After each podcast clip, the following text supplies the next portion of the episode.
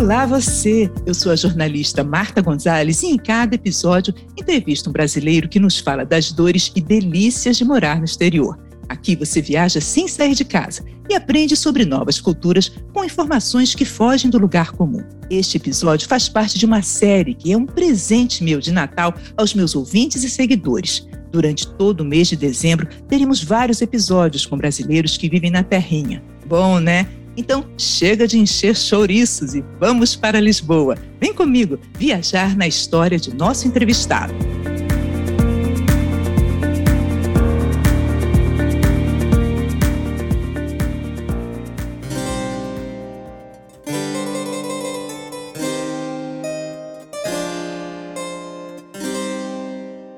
Portugal está tão na moda que já está desatualizado ou demodé dizer que Portugal está na moda.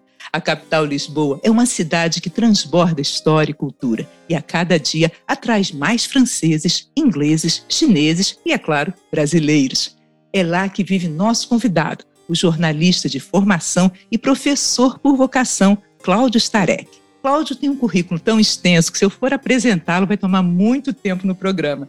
Então, vou só dizer que ele, além de autor de livros, fez doutorado em ciência da informação e é palestrante sênior da Comunicare Educação Corporativa e do Certifica Portugal. Desde 2018, Cláudio desenvolve projetos de consultoria internacional para empresas e universidades europeias.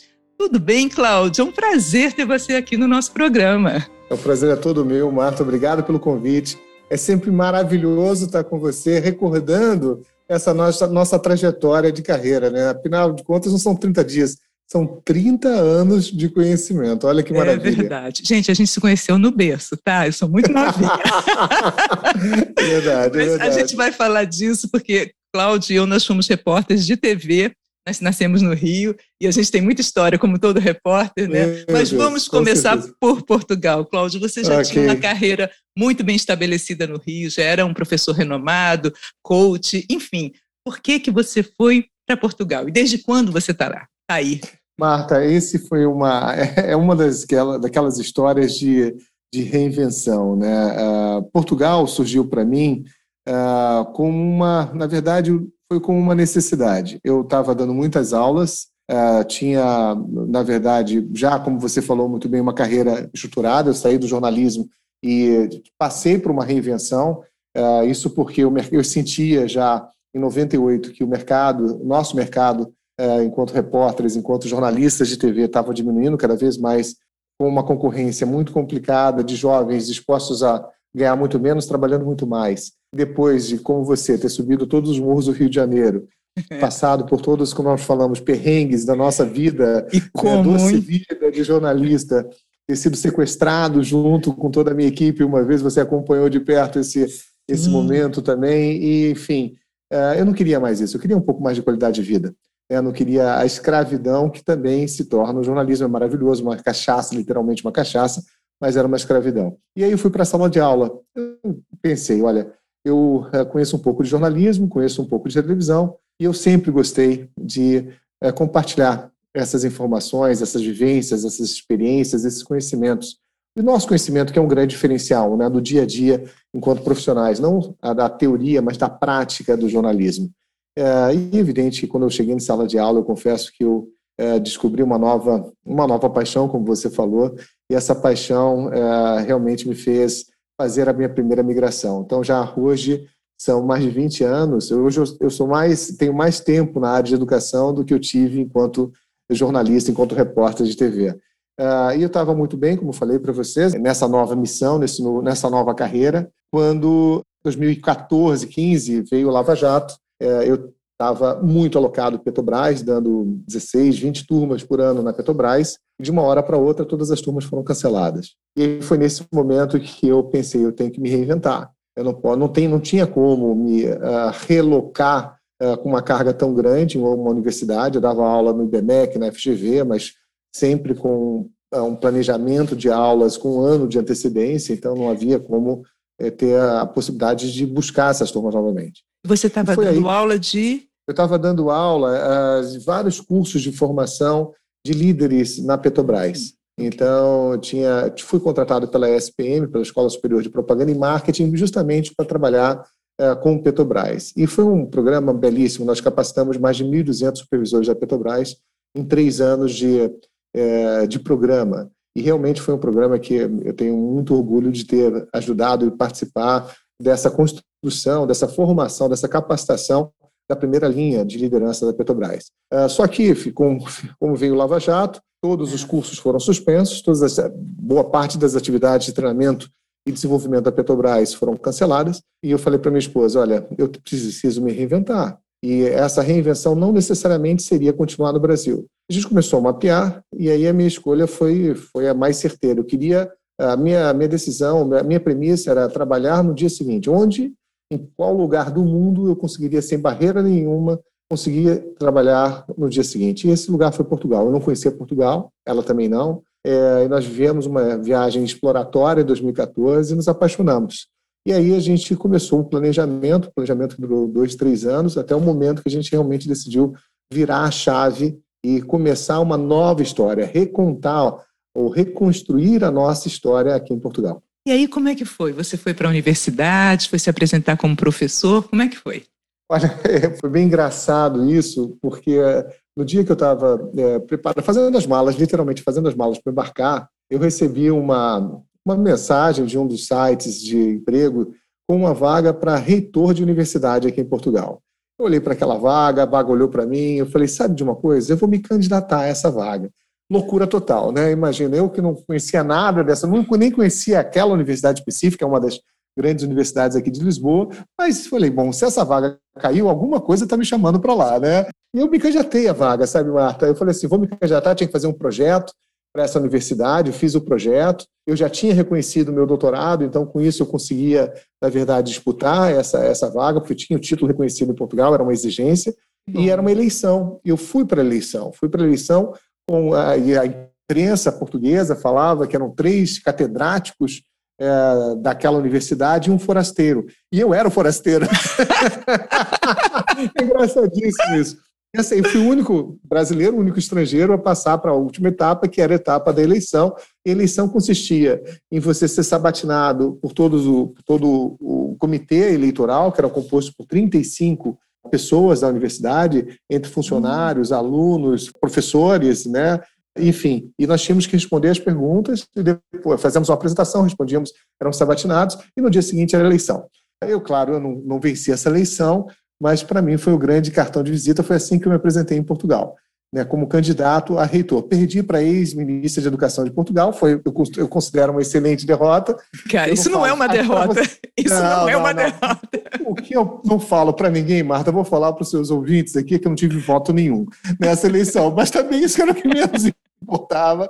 O que mais importava era ter participado do processo, né? Claro. Quer dizer, o resultado, para mim, era completamente indiferente e sim, isso me abriu muitas portas, por incrível que pareça. Né? Foi, uma, foi uma derrota que me me possibilitou inúmeras vitórias após isso, porque eu comecei a ser convidado para algumas empresas, enfim, as pessoas achavam muito engraçado isso, como sim, Cláudio, você mal chegou, mal pisou em Portugal, eu cheguei em dezembro e em janeiro e fevereiro eu estava disputando a eleição para reitor de uma universidade.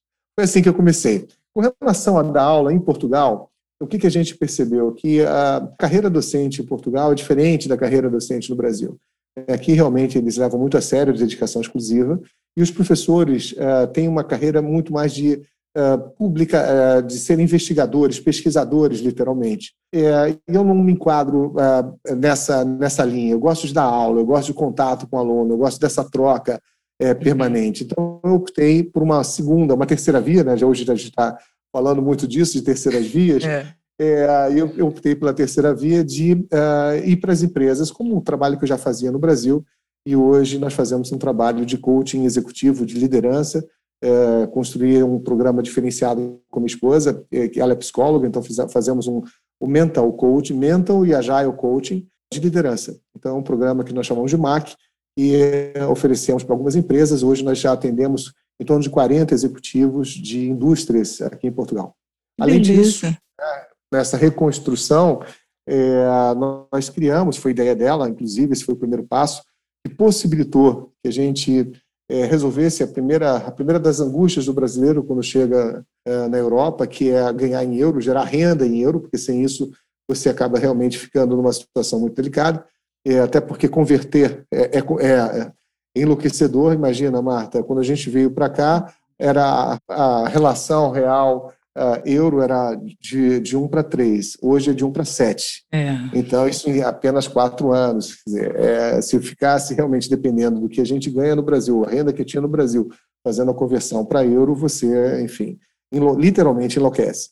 E a gente criou o Certifica Portugal, que era um serviço que surgiu a partir da nossa experiência de reconhecimento de diplomas de estrangeiros, de brasileiros, né, aqui em Portugal, é, decifrando o português de Portugal, que é diferente do nosso, eles, eles falam, Marta, muitas vezes que nós não falamos português, nós falamos brasileiro. Não deixo de ter razão, né? A nossa, o nosso português é bem diferente do português praticado aqui, o português europeu. É, e entender os meandres da, da, das universidades, os processos, a burocracia, é, enfim, desvendando isso, esse foi o nosso primeiro trabalho, o trabalho do Certifica Portugal. Convido os seus ouvintes também a entrarem na nossa página do Instagram, no Facebook, curtirem nossa página, nos, nos seguirem nas redes, porque realmente esse é um trabalho bem interessante que nós fazemos aqui, ajudando brasileiros não só hoje a reconhecer esses diplomas, mas a busca de cursos de graduação, pós-graduação, mestrado, doutorado, enfim, cursos livres também, a abertura de empresas em Portugal e até mesmo a preparação dos seus currículos é, é, para que eles possam disputar as vagas no mercado de trabalho é, português. Que bacana, Cláudio. Agora, tem muitos brasileiros indo para aí, né? É muito, muito, complicado, muitos mesmo. É muito complicado reconhecer o, o, diploma. Tem algumas carreiras que são mais fáceis ou algumas mais difíceis. Como é sim. é que. Excelente, excelente questão. Sim, tem sim, Marta. Uh, os cursos na área de saúde, normalmente a exigência do reconhecimento é maior. Isso porque Portugal, vamos lembrar, é um país muito pequeno. Portugal é muito menor do que o nosso estado do Rio de Janeiro. É, Portugal inteiro tem 10 milhões de pessoas, de habitantes. É, é evidente que não há, é, a gente não sente um interesse é, total de fazer o reconhecimento. Eles têm que fazer o reconhecimento porque os acordos binacionais exigem isso. Mas, na prática, eles acabam é, dificultando o processo. É, mas a dificultar no que significa que seja impossível, não. eles colocam provas, você tem que participar por provas, é um processo seletivo. Então, medicina, uhum. por exemplo, é um processo que chega a durar um ano, um ano e meio, onde o médico brasileiro tem que se submeter, pode ter a experiência que for, pode ter 50 anos de formado eh, no Brasil, mas ele tem que passar por uma prova teórica, uma prova prática e a defesa de um artigo científico, de uma dissertação ou do memorial sobre a sua carreira. Então, esse é um processo que a gente considera um dos mais difíceis. Mas tem outras áreas, é, por exemplo, a fisioterapia, que é a ordem dos fisioterapeutas está sendo construída, está sendo instalada agora. É, então, a gente faz um processo só documental. Então, é só reunir os documentos certos e encaminhar esses documentos certos e o fisioterapeuta tem o seu registro profissional enquanto fisioterapeuta, que é esse o objetivo, né? Que é, o reconhecimento é só a maneira que ele uh, tem para ter o seu registro profissional e, com isso, conseguir legalmente trabalhar em Portugal e gerar renda. Então é esse o nosso sempre é o nosso foco, esse é sempre o nosso desafio, né, no desafio diário de entender o processo, de entender a necessidade e a partir daí criar a melhor solução para a pessoa que precisa reconhecer o seu diploma. Porque não é um processo rápido e também é um processo é, não é caro, mas exige recursos para que você possa fazer. E existe algum tipo de não é preconceito, mas assim, o português ele pode olhar para o brasileiro e achar que está indo pegar lá o lugar dele, do trabalho. Ah, Marta, com certeza, com certeza. É, não é preconceito, eu acho que é aquilo que nós conversamos, né? A gente sempre tem aquelas, aquela velho, velho estereótipo do português, né, que não é muito inteligente, mas não é verdade, é muito pelo contrário. O português é extremamente inteligente. Hoje, vendo em Portugal há quase cinco anos, o que, que a gente percebe? Que, como esse país pequeno, micro país, é um dos menores países da Europa, uma das menores populações também, esse país dividiu o mundo com a Espanha, isso há 500 anos. Né? Como é que eles fizeram para colonizar né, grandes extensões de terra, sendo realmente um país. É, são grandes estrategistas, né? Estão, muito, muito. Então, é, eles são muito bons negociadores. Então, você tem algumas características do português, além de serem extremamente trabalhadores. Né? Se fala que o português trabalha muito, né? a gente tem aquela visão do português da seu Manel da padaria, uhum. do, do, antigo açougue, agora os açougues, não sei no Espírito é. Santo, mas no Rio de Janeiro, os açougues de rua praticamente terminaram, né? É, Eles, também. É, fecharam é, todos, aqui em Portugal não, aqui tem os talhos, os talhos são os açougues, então uhum. em cada esquina tem o seu, e isso é muito bacana, né? Você vê ainda essa profissão forte, né, em Portugal, e eles trabalham demais. Eles aqui, as equipes são muito enxutas. Outro dia eu estava numa foi, foi uma universidade, numa cidade uh, do centro de Portugal, chamada Viseu, qualidade de vida excelente. E aí fui tirar uma Xerox. Aí a pessoa que, é, que me atendeu na Xerox era o dono do bar, que era o caixa e servia o café. Então, era... All in one, né? É, multitask, é, em português, entendeu? Vai ver o que, que eles estão fazendo aqui, que realmente é, é incrível. E a gente começa a aprender que é possível trabalhar de forma muito mais enxuta, né? mas as pessoas têm que realmente ter essa virada de chave toda hora, né? Você é, o dono, mas está no caixa, você está servindo um cafezinho, você está tirando o xerox, você está fazendo encadenação, enfim, tudo junto e ao mesmo tempo. Você acha que essa seria a principal diferença do profissional brasileiro do português? Não, não, tem outras diferenças muito. Não, não que o brasileiro não trabalhe, o brasileiro trabalha muito, é, mas o português, o que eu percebo aqui, é que eles estão. Uh, é, é uma outra pegada. Né? Nós temos, eu acho que, uma qualidade de vida no trabalho totalmente diferente da deles aqui. Eu, eu percebo isso. O português é literal. Isso é uma outra grande diferença. Se fala muito, se falava muito, eu não entendia como assim português é literal. Ele é literal. Então, se você pergunta, por exemplo, se outro dia eu fui no restaurante, só para vocês terem uma ideia, eram umas quatro horas da tarde, os restaurantes aqui fecham às três horas. E aí eu liguei para o restaurante, sabendo que o restaurante ia fechar. Podia ter fechado, tá fechado, né, aquele, para aquele horário, é, porque a mesma equipe que trabalha de manhã é a equipe que pega à noite. Então aqui não tem duas equipes, uma de manhã e uma à noite, não, é a mesma equipe que faz os dois turnos. E aí eu liguei para esse restaurante e perguntei se estava aberto. Falei, tá, tá aberto. Quando eu cheguei no restaurante, ele estava fechado. Aí eu fui reclamar para o restaurante. Poxa, eu liguei para o senhor, tinha andado, sei lá, uns 15, 20 minutos para chegar até o local. E aí eu falei, poxa vida, eu liguei para cá e o senhor falou que ele que ele estava aberto? Tá, está aberto para o jantar. Na verdade, ele está certo, eu estava errado, porque eu não fiz a pergunta certa. Então, eu, como jornalistas, né, o que, que eu, máxima que eu, que eu criei a partir daí é não existe resposta certa para a pergunta errada. E o é. português, para que você tenha a resposta certa, você precisa ser literal também, pensar como o português pensa. E é bem diferente da gente. Quando você faz uma pergunta né? Se, uh, se tem, por exemplo, Coca-Cola, ele vai falar tem. Mas ele não vai te oferecer se você não pedir. É. Eu quero uma Coca-Cola. Claro. Né? Então, nós somos Vamos por partes, né? Exatamente, exatamente. Então, essa é uma outra é, grande diferença que eu percebo.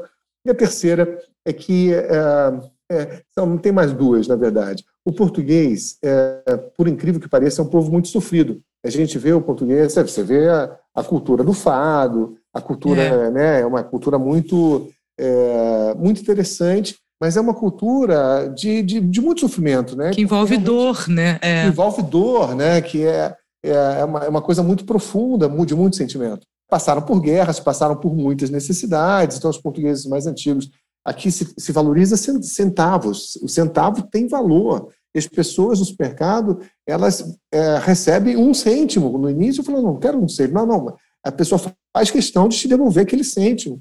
É, é esse, é essa, essa a realidade. É, então, ah, talvez por essa sofrência, por, por essa história difícil né, de Portugal, que teve uma história é, difícil nos últimos anos, agora não mais, mas agora está tá dando uma virada bem interessante a partir da, da Constituição da, da União Europeia. Mas antes disso, a história de Portugal era uma história muito, muito complicada, né? nessa, nessa, nessa questão financeira, na questão econômica.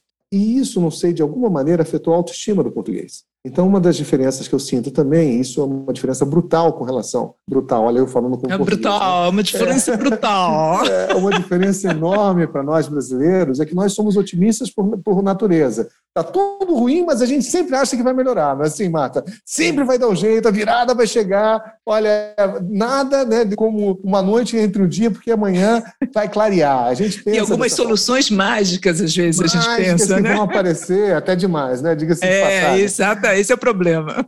É, e, e eles não, eles, têm, eles são mais sisudos, eles são mais fechados, está tá tudo muito ruim, é, sempre é, as coisas aqui nunca funcionam e funcionam muito bem.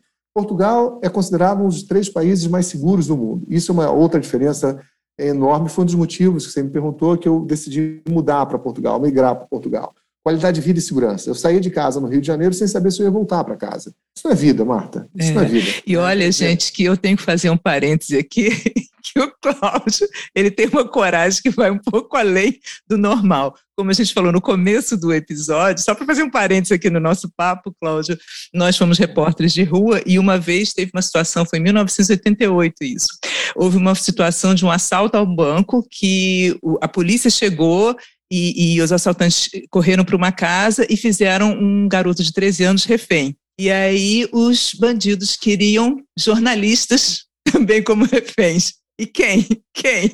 Quem, querido ouvinte? Quem que acabou entrando na casa com esses bandidos? Maurinho Branco, né? Bandido perigoso aqui do, do Rio de Janeiro sequestrou Medina, né? Sequestrou o Roberto Medina. Medina. exatamente. Foi, foi o primeiro grande sequestro naquela época, naquela fase que, que houve muitos sequestros, né? Nossa Senhora, Cláudio, que sufoco, é, hein? Mas eu quero eu deixar bem claro que é, é, até hoje você mesmo estava com essa, com essa imagem que eu me ofereci como refém, isso não aconteceu. Jamais iria me oferecer como refém. Eu era garoto, tinha 21 anos na época, né? Nós, nós éramos garotos daquela época. Uhum. Hoje a gente e, é só jovem e, há mais tempo, continuando é jovens. É. Talvez, talvez com essa, com essa, com aquela visão, né, Marta, que é, tudo, tudo era possível, né? Românticos, né? O jornalismo era mais romântico. Muito mais romântico. Então, quando a gente soube, eu me lembro como se fosse hoje, nós estávamos na Polícia Federal e a minha chefe de reportagem, né, uma Esteves, falou: Cláudio, voa para Teresópolis, na verdade, era ali em Albuquerque, era um distrito é. de Teresópolis. Isso, Teresópolis, só para falar para os nossos ouvintes, é uma cidade serrana. serrana, né, que é uma, é, é uma cidade que as pessoas têm casa fora, né, casa de veraneio. É, e nessa, Marta, e nessa, e ela falava, olha, tem um assalto, um garoto de 13 anos como refém, corre para lá. E quando a gente chegou, fomos recebidos por ex secretário de Segurança Pública, Elson Campelo, que falou: Poxa, vocês demoraram para chegar. Ele tinha ligado para a Globo e nós éramos na manchete. E nós fomos os primeiros a chegar, porque realmente o meu, meu piloto e o nosso motorista fez, fez milagre, né? Fomos a 180, sei lá, ou 200 km por hora para chegar lá e chegamos em menos de uma hora. Entramos na casa, já tinham três, quatro jornalistas dentro da casa, e a ideia é que quando nós chegássemos, quando a equipe, a primeira equipe de TV chegasse, é a equipe de TV que eles queriam, né? A equipe TV, de TV, claro, porque os jornalistas que estavam dentro eram da, do jornal, jornal impresso. É verdade. E aí, quando a gente chegou, o Maurinho Branco, me lembro, ele, estava, ele tinha dado um tiro no próprio pé, ele tinha uh, se desequilibrado, as duas armas engatilhadas, eram 38 e uma pistola, o menino estava no meio das pernas dele, é, e o Maurício é, Cascudo, que era o, o parceiro dele, estava com medo. Ele falava assim: Olha, meu parceiro pode se integrar, mas tenho certeza que eu vou matar quantos puder de vocês. Era esse o discurso dele. E nós estávamos assim, uma distância de menos de dois metros, né? E os quatro jornalistas que entraram antes da, da gente na casa, todos eles algemados, uns aos outros. Então, quer dizer, foi uma experiência muito traumática é, que se desenrolou durante a madrugada. Eu, eu consegui sair da casa, é, para levar Sim, uma lista de reivindicação. É. Sabe o é, que eu lembro, Cláudio? Eu lembro bem. Tinham dois carros. Você estava na TV Manchete, estava na TV Bandeirantes. Isso. E a Manchete tinha dois carros. Tinham é dois carros. E aí eles, para enganarem a polícia, né? Aquele negócio, você não sabia em que carro que vocês estavam, que estava o Maurinho Branco, que estava. É. E a gente desceu a serra de Teresópolis, aquela neblina, eu nunca tive tanto medo. Eu falei, eu vou morrer aqui, porque você só enxergava Imagina. o carro da frente e aquele comboio é. de jornalistas e polícia, e a gente descendo a serra e bah, correndo mesmo, e você só enxergava o carro à frente, o farol. Você dirigia por causa do farol da frente, porque era serração pura. Eu falei, não, não eu, falei, eu, é muito, eu não, não quero muito, isso, é muito complicado. A gente morre de saudade, nessa mas parte. era É, é, nessa é, parte. Não era, eu não, eu não acompanhei. Porque a gente é porque ficou, você dizer, eu, ficou lá dentro, né? isso. né? É. Não, é, eu saí da casa com a lista de reivindicação, não pude mais voltar, porque a polícia não deixava. Tentei falar, explicar para os policiais da época, na antiga do BOP, como estava, eles não, nem me ouviram. Eles iam invadir quando aí o Maurinho Banco decidiu sair e aí levou uh, o Elcio Campelo até, uh, até a Glória, se eu não me engano, fez mais uma família do refém, de refém na Glória, e depois ele se entregou. É, e logo depois ele foi solto, fugiu da prisão e sequestrou Medina. Né? Essa história é. termina aí, depois ele foi assassinado no Largo do Machado, como dizem que foi queima de arquivo, mas enfim, enfim isso é, é. é pano para outra manga. Mas era, uma, era um jornalismo mais romântico, era uma época que a gente uh, acreditava né, que tudo ia dar certo, e dava, né, Marco? Eu me lembro que eu fui, eu tinha entrado às sete da manhã nesse dia, E o negócio foi madrugada dentro. E aí foi, foi. É, não tinha equipe para me render, duas horas da tarde chegar outra equipe para render. E quando eu vi que o negócio ia tomando uma proporção de ser uma matéria nacional, eu me lembro que era no rádio, né? Que a gente se comunicava Sim, ainda no é rádio do, do, do, carro. A minha chefe de reportagem falou: Marta, a equipe daqui a pouco chegar. Eu falei: não, agora não, agora a matéria. Não largo o osso de jeito nenhum, né? E aí escureceu, imagina, Sim. é uma cidade fria. E eu subi de manhã do Rio de Janeiro, assim, de, de roupinha, é. né? Nossa, eu me lembro que os jornalistas todos morrendo de frio também. Aí, aí é apareceu uma cachaça, não sei como, você já lá dentro, como refém. apareceu uma você cachaça. Vocês, vocês, estão ouvindo, né? A gente passando perigo e os, e os, coleguinhas tomando cachaça da lado de fora. A gente é. não podia sair um minuto e apareceu. E eu, eu, eu gosto de um vinhozinho, eu tomo um gin, mas assim, cachaça eu acho muito forte. Mas o, o bater de frio, tomei aquele negócio para poder Já ficar. A gente estava ao relento em Teresópolis, é verdade, né? Que é dá uns 10 graus, uma coisa assim, com uma ah, roupa fácil. de. Fácil, dá 10 graus fácil. Não, olha, muito sufoco, né? Muito sufoco. Mas é muito bom lembrar disso, claro. Não, imagina aí, mas é, isso você tem boas lembranças. E eu que liguei para a redação, é, já sequestrado, com arma na cabeça, e minha chefe de reportagem me dando bronca me dando esporro. Falou, por que, que você se entregou? Eu quero a fita da matéria. Ela não perguntou se eu estava bem, se eu estava vivo, se eu estava... É não, não, era a fita da matéria que era importante. Bom, a gente conseguiu dar as fitas da matéria, a gente colocou em primeiro lugar isso. Foi a primeira vez que uma equipe de televisão ficou como refém, toda a equipe. Foi um é. marco do jornalismo, é, é, foi um marco bastante e para gente que participou disso, né, Marta? Foi um marco, marco inesquecível. Não, inesquecível, inesquecível, em todos os sentidos, em todos os sentidos. É verdade. Nossa. E é isso, Marta. Eu acho que essa, essa, essas histórias, histórias como essa, né, isso foi uma das histórias, mas de subir morro, é, ficar no meio de tiroteio, uh, enfim, uh, ser ameaçado por traficante, ser ameaçado por policiais, enfim, essas histórias que a gente, que a gente enfrentava né, de forma bastante romântica, sem colete à prova de balas, é. né, na verdade, é. a gente não usava isso não usava, época. Exatamente. É, tínhamos a, a licença, tem agora do 017 licença para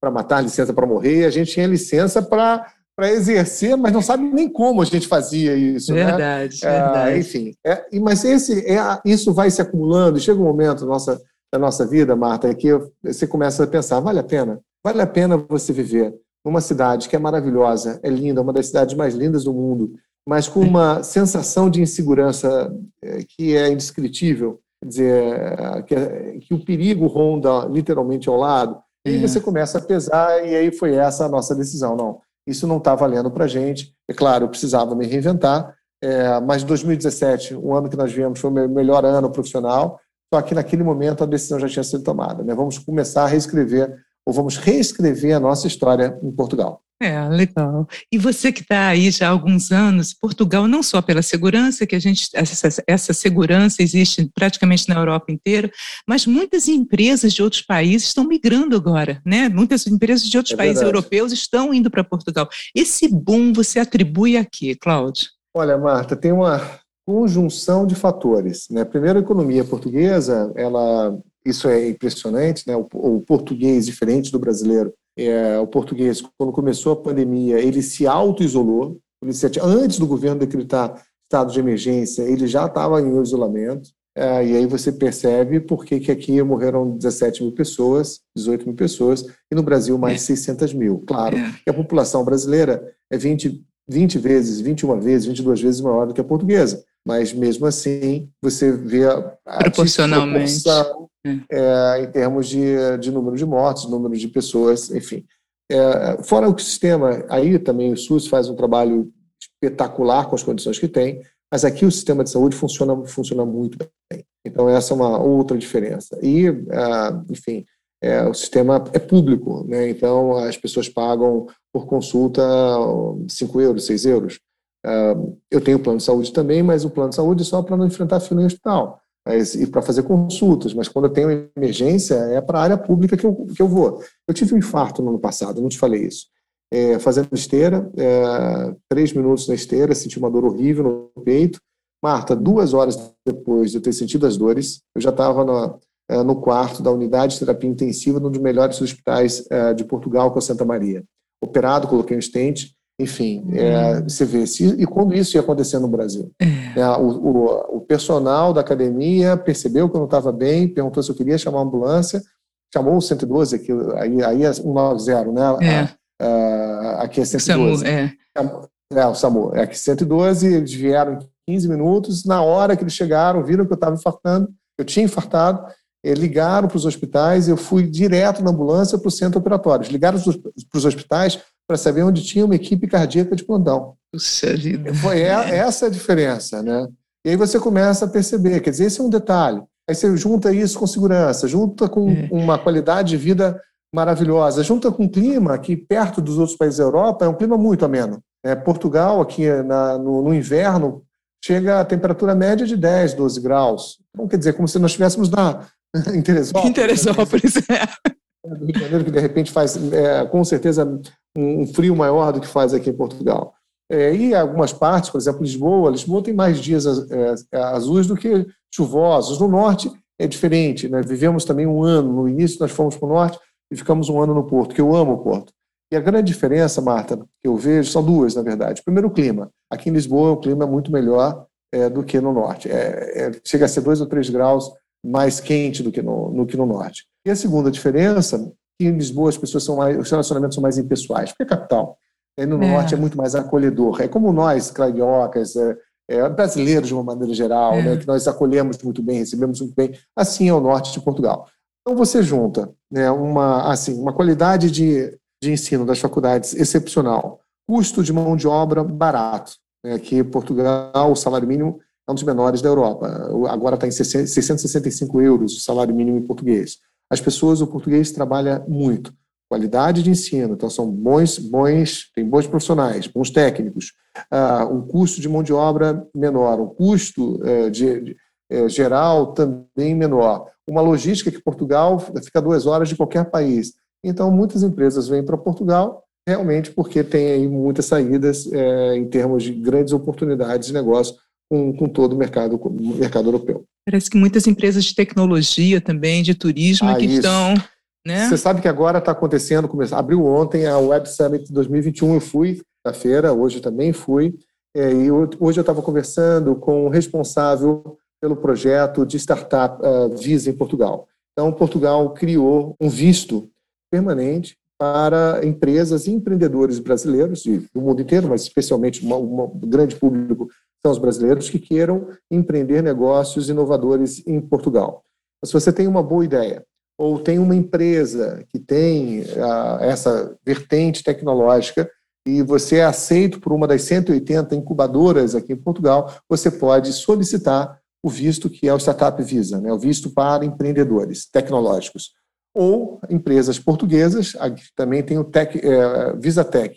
O que é o VisaTech? São empreendedores, empresas portuguesas que querem contratar profissionais altamente qualificados no Brasil. Então, você pode ter também um visto específico para isso.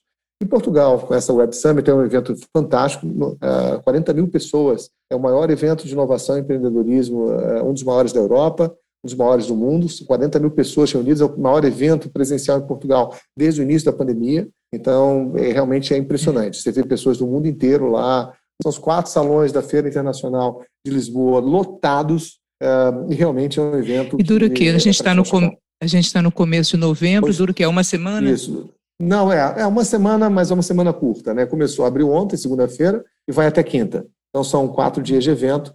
São mil oradores, mil oradores, é, 1.250 uh, jornalistas cobrindo esse evento, 700 investidores, realmente é um, é um evento, é, é, assim, salas, é, o tempo todo você vê de forma simultânea pessoas falando sobre é, futuro do trabalho, sobre tecnologia, sobre inovação, é, fazendo pitches para, para investidores sobre seus projetos inovadores, enfim, é, temas. Ontem, por exemplo, uma das fundadoras do Black Lives Matter estava lá palestrando no, na, na, conferência central, na abertura desse evento. Uh, um dos criadores uh, da web vai encerrar o evento falando sobre o futuro da web. Enfim, você tem aí o presidente, um dos, diretores da Amazon vai estar falando também. Enfim, você tem grandes nomes e, uh, junto com novos empreendedores realmente fazendo, dando seus depoimentos. A pessoa, né, uma daquelas executivas do Facebook que denunciou o Facebook Sim. as autoridades americanas também falou ontem. Enfim, você tem aí uh, grandes palestras, uh, muito conhecimento, muita troca de experiência, muito relacionamento, networking fantástico, realmente um evento de tirar o chapéu. E, e Portugal cedia isso desde 2016. E durante os próximos cinco anos, possivelmente, Portugal vai estar continuando sediando isso. Isso porque, dentro do plano estratégico de Portugal e de Lisboa, particularmente, é tornar Lisboa um dos hubs de inovação de toda a Europa. Hoje já é, já está sendo é, posicionado, Lisboa está sendo posicionada dessa forma. Isso é muito maravilhoso, né? Para a área tecnológica, quem na verdade quer realmente vir e ter todo esse pacote de segurança, facilidade de idioma, uh, custo de vida mais baixo, está na Europa, né? Eu sempre pensei em Portugal como cabeça de ponte para alcançar outros países da Europa. Então você tem aí uma série de fatores, um clima maravilhoso e, evidente, um povo que tem o nosso DNA. Então você junta todos esses fatores, esses fatores num caldeirão, você vê porque Portugal realmente porque é um grande diferencial. E o que eu acho interessante também, Cláudio, é que Lisboa ela tem toda essa modernidade, vamos chamar assim, mas ela não perde as características tradicional, né? Ela é, é histórica, ela ainda tem lá, é você vai na, na lojinha do Pastéis de Belém e é ela está lá desde 1800 e alguma coisa e, e, tem isso, tem essa mescla, né? E isso acho que é muito aprazível também, você viver com as duas coisas. Ah, isso é maravilhoso. É, aí é, você tem você tem aqui tudo. Você tem os castelos, né? Você vai no é. centro de Lisboa, você vai no castelo de São Jorge, lá no alto você vê toda a cidade. Se cada vila que tem os seus castelos é uma das atrações, tem muito castelo interessante para muito local interessante para conhecer aqui em Portugal. Você tem essa parte histórica e você também tem uma parte mais nova. Eu, eu, eu moro no Parque das Nações, perto da, da Feira Internacional, onde está acontecendo uhum. o Web Summit, que é uma área totalmente nova, parece muito a Barra da Tijuca porque é uma uhum. área com mais espaços, prédios mais modernos, enfim, mas porque eu me identifico mais com essa parte. Mas é interessante isso, você ter essa possibilidade de escolha. Ah, eu quero ir para uma coisa mais histórica, mais europeia, então você tem o centro de Lisboa, ou você tem algumas aldeias aqui, vilas aqui da região, tem pessoas, o carioca, ele gosta muito de Cascais também, tem praia, enfim, é, e é uma parte mais uh, turística. Cascais parece meio Búzios, né? Meio Búzios, uhum. meio, meio, Leblon, uma coisa assim, uma mistura é. bem, bem interessante, uma vila muito interessante, como eu chamo aqui, uma pequena cidade. E muitos brasileiros eh, que vivem lá, mas eu confesso a você que eu amo o Norte, amo o Porto, amo a gente do Norte, e realmente isso para mim é um grande diferencial, né? Ter essa possibilidade de ter você chegar no, no, no, no açougue, no talho, né? Que vai cumprimentar a pessoa, a pessoa sabe, fala com você, conhece o nome, sabe o que você quer, sabe aquela coisa assim de cidade é, do interior. Isso é legal né? mesmo. Isso é né? é maravilhoso. Deixa eu te perguntar, Cláudio, é, como fazer para se sentir um local mais rapidamente? Marta, tem que viver. Né? Então, o nosso projeto, é, eu sempre, quando me pergunto, ah, se vale a pena mudar para Portugal, é, muita gente, cada semana, né, até vários amigos próximos têm me perguntado isso. E a primeira coisa que eu falo é: você conhece Portugal? Se você não conhece, você tem que vivenciar Portugal. Você tem que vir aqui, ficar 20 dias, 30 dias, não é ficar aqui uma semana. Uma semana você não sente o local. Hum. Então você tem que realmente viver o local. Ir no supermercado, fazer compras, fazer comida, falar, conversar com as pessoas, é, entender como funciona a rotina diária do português, viver como português. Aí você pode, na verdade, perceber se aquele local, se aquela área é para você. Então, essa vivência eu acho que é extremamente importante. E foi esse o nosso planejamento. De né? 2014 até 2017, a cada ano, nós ficamos é, 20 a 30 dias aqui. Tem algo inusitado que os lisboetas têm o costume de fazer que chamou a sua atenção? Ah, na verdade, é, tem muita coisa aqui que eles fazem, muitas coisas que nós estamos ainda é, aprendendo. Né? Ah, o Lisboeta, ele, ah, aqui em Lisboa, hoje, tem quase 300 quilômetros de ciclovia. Então, é muito comum os finais de semana, e eu acho isso muito legal, famílias inteiras eh, passeando de bicicleta. Famílias inteiras. Né? São passeios de, de, longa duração, né? de, de longa distância. É, e isso é muito bacana, né? é um dos pontos interessantes. Outra coisa é a, a comida aqui. Né? Foi um casamento, a semana passada, foi meu primeiro casamento eh, português, vivenciei isso. Foi um casamento pequeno, era só, literalmente só a família, né? e era, foi um banquete. Né? Foi, era uma cumilança que para inesquecível. Acho que eu engordei uns 10 quilos nesse, nesse casamento. Né? Voltei do, do casamento rolando. Né? Essa, essa é a realidade. Né? Eu brinco que para manter esse meu corpo em forma de cebola, que eu olho da vontade de chorar, né? não é mais aquele aquele corpício de 21 anos, né, Marta? Não é fácil, né? Mas aqui se come muito bem, essa é a verdade. Os portugueses são apaixonados pelos doces, e os doces portugueses são uma loucura. Você tem que ter muita cabeça, muito. É, muito controle emocional para existir. Controle emocional, né? Eu não, tenho maturidade para isso, claro. Verdade. Eu estou perdendo a minha, né? Eu estou perdendo a silhueta junto com o meu controle emocional. E qual o pessoal aqui, quando vai, o brasileiro, é muito pastel de Belém, para comer, vai comer a bacalhoada, mas dá uma dica aí de um prato diferente, ou uma, sobre, ou uma sobremesa, um doce diferente. Olha, cada, isso é uma dica interessante. Cada cidade tem o seu doce típico. Então, se você vai para Sintra, que é um lugar maravilhoso, tem os castelos de Sintra que são fantásticos, o Castelo da, o Castelo da Pena, que é, que é lindíssimo, é um castelo recente, mas é, é um dos monumentos aqui de, de Portugal. Você tem a, a trouxinha de um doce específico de Sintra. Você tem, vai para Aveiro, você tem um doce de Aveiro. Hum. Se você vai para o Porto, para Belém, você tem o pastel de Belém, que é diferente do pastel de nata. Em toda, em toda Portugal tem um pastel de nata, mas o pastel de Belém é só aquele feito naquela pastelaria lá de Belém. É mais então, ou menos tem... como champanhe para a França, né? Isso, né? Só exatamente. aquele local pode ser chamado de pastel de Belém. Usar o que a gente come aqui no Brasil é pastel de nata, né? A gente chama Isso, de Belém, mas. Exatamente, exatamente. Então você tem uma. Eu acho que essa questão dos doces, ela eh, já caracteriza muito né, essa, essa questão em Portugal. Realmente são doces, cada cada doce de você tirar o chapéu, muito com fio de, fio de ovos, né? Eles usam muito doces assim.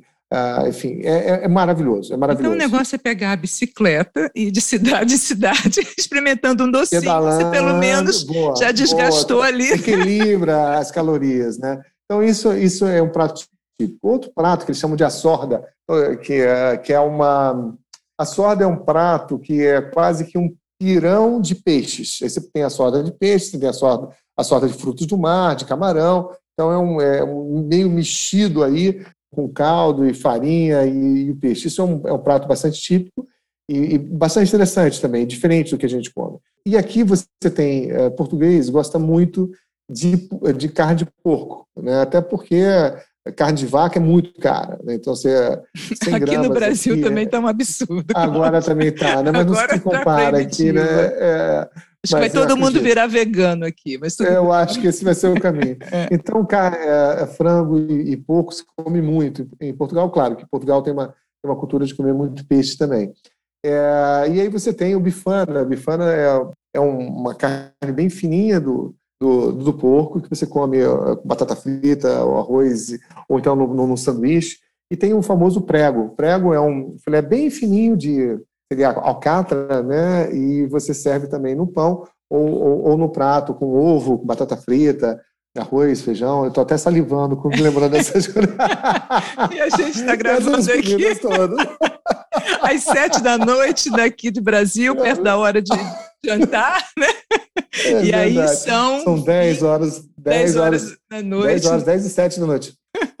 Ai, Cláudio, que delícia isso. Deixa eu te falar, deixa eu te fazer uma pergunta que eu sempre faço aos meus entrevistados, que é o que, que o brasileiro pode ensinar ao português? Ah, Marta, eu acho que a gente tem muito para ensiná-los uh, o otimismo, né? uma perspectiva mais light da vida. Eu acho que isso faz uh, o, o, brasileiro, um, um, diferencial do brasileiro em qualquer lugar do mundo. É o nosso jeitinho, a nossa, a nossa malícia, é a nossa habilidade né, de, de, de, lidar com pessoas. Normalmente a gente tem essa, essa característica, que é uma característica maravilhosa do brasileiro ser acolhedor, gostar de relacionamento do olho no olho, né, de você chegar para a pessoa, nem mal conhece, já está chamando para sua casa. Eu acho que esse jeito mais espontâneo, é, o português não tem. O português é mais formal, por natureza. Né? Então, é, você, eles, são, eles chamam assim, né, a diferença de você é que você não é o tratamento para qualquer um. O tu é quando você tem a proximidade com a pessoa, o você não.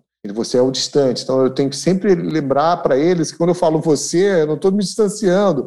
Né? É só a nossa maneira de falar, né? porque é difícil a gente mudar completamente essa, essa é. chave. Então nós temos muito que ensinar em relação a isso, esse jogo de cintura. Agora, temos muito que aprender em termos de organização, de eficiência. É isso que eu ia te perguntar. De como que serviços que... públicos funcionam. Uh, o português trabalha demais, então a gente vê, eu fico cansado só de vê-los trabalhar, e é verdade isso. e a gente tem que acompanhar o ritmo, né, porque senão você fica totalmente fora. Ah, e eu acho que essa, isso, esse, isso já é uma mudança, já está, eles estão percebendo uma mudança muito grande nessa última ou nessas últimas duas ondas migratórias. Nas primeiras ondas, o que veio para Portugal foram jogadores de futebol e é, prostitutas e travestis que chegavam naquele, naquele momento. Hoje, quem está vindo é uma leva de imigrantes diferenciados. São pessoas que têm, são empresários, são pessoas que, que têm, tinham uma condição diferenciada no Brasil e, de, de fato, decidiram fazer essa mudança. É, eu acho que isso é uma. E por que, que eu falo isso? Porque havia também aqui em Portugal, Marta, é, uma perspectiva muito negativa por causa das primeiras levas. O que, que aconteceram né, na, na, prática? Muitas portuguesas perderam seus maridos para aquelas brasileiras que chegaram naquele primeiro ah. momento. E, e, isso prejudicou a imagem da mulher brasileira muito aqui em Portugal. É claro que hoje isso está se mudando, está mudando com a chegada das brasileiras, se mostrando de forma diferenciada, se posicionando de forma diferenciada, fazendo com que eles percebessem que é, uma coisa é uma coisa, outra coisa é outra coisa. Quer dizer que é, as brasileiras são e têm que ser respeitadas. Né? Então, há realmente já eu já começo a perceber uma mudança de percepção dos portugueses em relação a isso. Até porque, Marta, hoje, segundo os últimos dados oficiais, já são mais de 330 mil brasileiros vivendo legalmente em Portugal. 330 mil, para uma população de 10 milhões. É. Então, quer dizer. Fora os que têm dupla cidadania, que talvez Exatamente. nem entrem nessa conta, né? Exatamente. Então, minha, é, meu cálculo é que esse número hoje possivelmente seja o dobro de brasileiros vivendo em Portugal, pelo menos o dobro. Então, você tem aí, num, numa população de 10 milhões, 6, 7%, talvez até 10, milhões. mais otimistas dizem até 10% da população hoje portuguesa é formada por brasileiros. É muita gente. Então, não tem como se virar as costas para o brasileiro, tem que começar, e Portugal precisa disso, né, começar abrir mais espaço e a gente está, na verdade, quebrando um pouquinho o, o muro para que ele realmente os próximos, as próximas ondas encontrem mais facilidade com uma população muito mais receptiva do que era há alguns anos. Ainda há espaço aí para os brasileiros que a gente tem a impressão que, caramba, está lotada. Não, é que tem realmente uh, tem espaço, Marta, para gente que queira trabalhar, se reinventar, conseguir reescrever sua história. Tem espaço, sempre vai haver espaço. Agora, o que não há espaço é para o brasileiro que quer uh, vir para cá e achar que com um jeitinho resolve tudo. Não, não resolve. O jeitinho brasileiro não funciona em Portugal. Então, nós estamos na casa deles. É importante a gente começar a aprender como viver na casa do outro. Né? Não é tentar, e isso é um grande erro que muita gente, mas muita gente comete, Marta, é achar que aqui em Portugal eles vão, vão ter a mesma vida que tinham no Brasil. Não terão. É diferente, é muito diferente. E você tem que se adaptar e tem que estar preparado para essa mudança. E que essa, para muita gente, é uma mudança radical. Bacana, Cláudio. Nossa, Cláudio, eu ficaria aqui horas conversando com você, mas a gente tem que encerrar o programa. E para encerrar, você gostaria de deixar um recado, uma mensagem para os brasileiros que vivem aqui? Um recadinho, hora dos recadinhos. O que eu, que eu quero, quero dizer para vocês é que nosso país é um país muito lindo, né? O Brasil é, é, é um país fabuloso, fabuloso. Mas quando a gente sai do Brasil, a gente começa a perceber que existem outros países, outros locais também maravilhosos. E acho que essa é a grande, é a grande descoberta que nós fizemos, que é a vida além do Brasil, que é muita vida além do Brasil. E muitas vezes nós não nos damos conta disso. E quando você vem morar e para ter essa experiência, que eu sempre quis desde garoto, mas nunca pude, eu tive que começar a trabalhar cedo, e começa a perceber isso, é maravilhoso. É maravilhoso a gente, aos 55 anos, reescrever uma história de vida. É ter a coragem, eu acho que aquilo que você falou no início, né, isso que talvez uma das questões que me caracteriza né, nesse processo, de você se reinventar e não ter medo de se reinventar. Não é fácil, tá, Marta? Você sabe que não é fácil largar uma carreira, uma vida estabelecida e começar do zero. É. Né? É e começar do zero e apanhar e receber muito não, e ninguém te conhece porque é um outro país, é uma nova história, enfim. E a gente recomeça. E, e é isso, o recomeço é maravilhoso, quando a gente percebe que é possível. E se eu conseguir, não, desculpa, pessoal, não, não, vamos dizer que as pessoas não têm capacidade, porque todos nós temos capacidade de conseguir, basta querer e trabalhar para isso. Não adianta também só querer e não fazer nada por onde. Então, você tem que, na verdade, entender que a sua vida não será a mesma, mas se você tiver disposição, tiver realmente vontade e trabalhar nessa direção, trabalhar com um objetivo claro, opa, a coisa vai acontecer e vai acontecer de forma muito positiva. Queria te agradecer muito essa oportunidade de estar aqui com você. Também acho que é um papo muito gostoso de, enfim, recordar coisas que a gente já estavam lá, parece que outra vida, né? Foi, parece que foram em outra vida. É verdade, é, é verdade. E, e a gente está fazendo um papo muito espontâneo. Peço aí nesse momento, a gente tem que sempre fazer esse, é, esse parênteses é, que hoje está muito mais complicado, a gente saber o que é o politicamente correto. E se eu, nas minhas palavras, ofendi alguém, peço desculpas, não é essa a intenção. É, mas é, é mostrar um pouquinho o que, que é a minha percepção, né? Eu acho que dessa dos brasileiros pelo mundo como a gente pode estar, na verdade, conquistando outros pedacinhos desse, desse mundão verdade. que nós temos aí com grandes oportunidades é. também. Ser, ser cidadão do mundo, né? O Brasil no coração, mas sendo cidadão do mundo. Valeu. Cláudio. Valeu, gente. Foi bom demais ter você comigo neste episódio. Vou adorar se você entrar em contato. Com o nome Brasileiros Longe de Casa, você me encontra no Instagram, no Face e no site. Você também pode escrever para brasileiroslongedecasa.gmail.com. Eu espero você no próximo episódio. Ou eu espero você no próximo episódio. Tchau!